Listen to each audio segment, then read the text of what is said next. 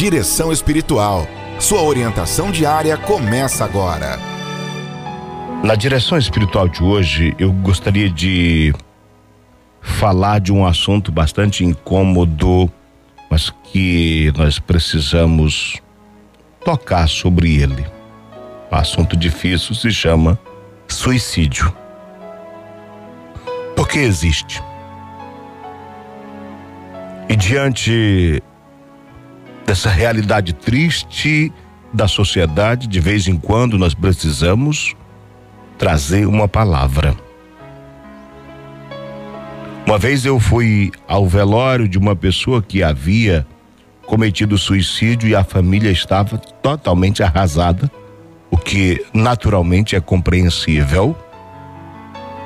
Mas além da do drama de ter perdido um ente querido que por uma razão que foge da nossa compreensão, tinha interrompido a sua existência nesta terra, havia ainda uma um peso, uma alguma coisa religiosa. Quando eu cheguei lá, a mãe perguntava: "Padre, meu filho está no inferno?" Pergunta muito dolorida, me arrepiei na hora. Olha, quem sou eu para dizer alguma coisa assim? Em tempos passados, a gente não entendia quase nada sobre isto e por isso vinha logo o julgamento.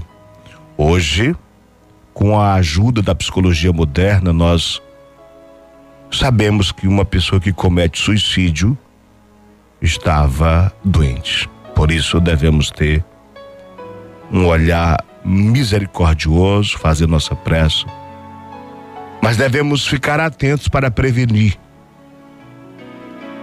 O suicídio é um assunto que diz respeito a uma realidade muitas vezes escondida e pouco falada, mas que precisa ser conversado para ser evitado. Na revista de Nossa Senhora Aparecida, número 245, nós temos um artigo da psicóloga clínica Letícia Goulart e também do assistente social Anderson Henrique sobre este assunto. Segundo eles, o suicídio é caracterizado pela Organização Mundial da Saúde como um grave problema de saúde pública. Alguém pode estar perguntando o que que isso tem a ver com a espiritualidade? Aliás, tudo a ver. A nossa saúde, ela diz respeito ao corpo, à nossa psíquica, à nossa mente e à nossa espiritualidade também. Agora, a depressão nos seus estágios diferenciados, ela é uma doença que precisa ser tratado com os recursos humanos disponíveis pela ciência da psicologia. Mas em todos os casos de doença, vale a graça de Deus para auxiliar, a fé para alimentar a esperança.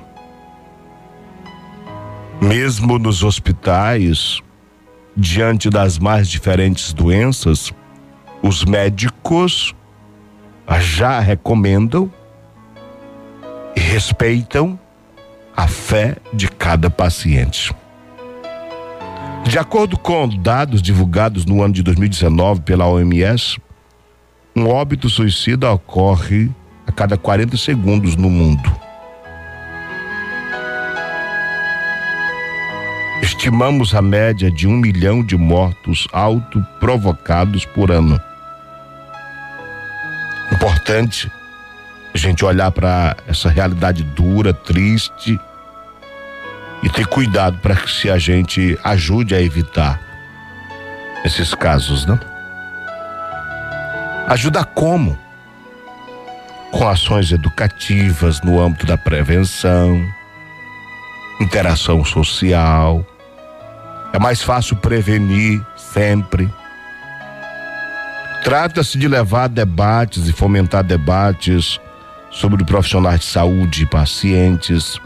Ainda no plano prático, ver logo ações para auxiliar os que se encontram em sofrimento psíquico, aos que se aparentam estar em depressão, mas estão, mas não estão na verdade, mas há também os que aparentam é, não estar e na verdade estão escondendo dores, sofrimentos que ninguém conhece. Buscam soluções, procuram medicação, conversam sobre isto, põem a questão para ser conversada, alguns sim, outros não. A depressão, segundo a revista de Nossa Senhora Aparecida, é um distúrbio cerebral que se caracteriza pela falta de regulamentação conjunta de áreas relacionadas ao humor, energia, prazer, funções ambientais e cognitivas.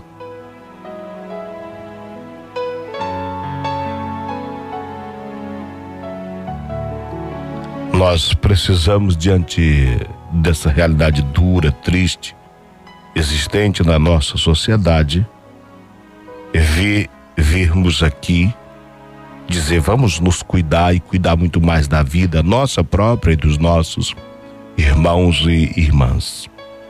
Depois dizer o seguinte, querido amigo ouvinte, todos nós, quando temos uma doença, temos o dever de procurar nos tratar com esperança. Não deixemos que a esperança morra dentro de nós. Alimentemos e cuidemos da esperança.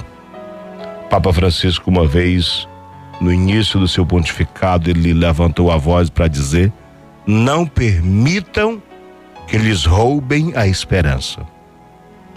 Não permitamos mesmos, mesmo que nos roubem a esperança apesar da dureza da vida, vale a pena viver.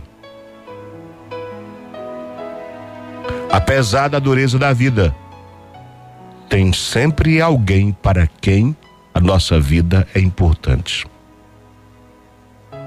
Além do mais, a vida é sagrada. Você acompanhou Direção Espiritual.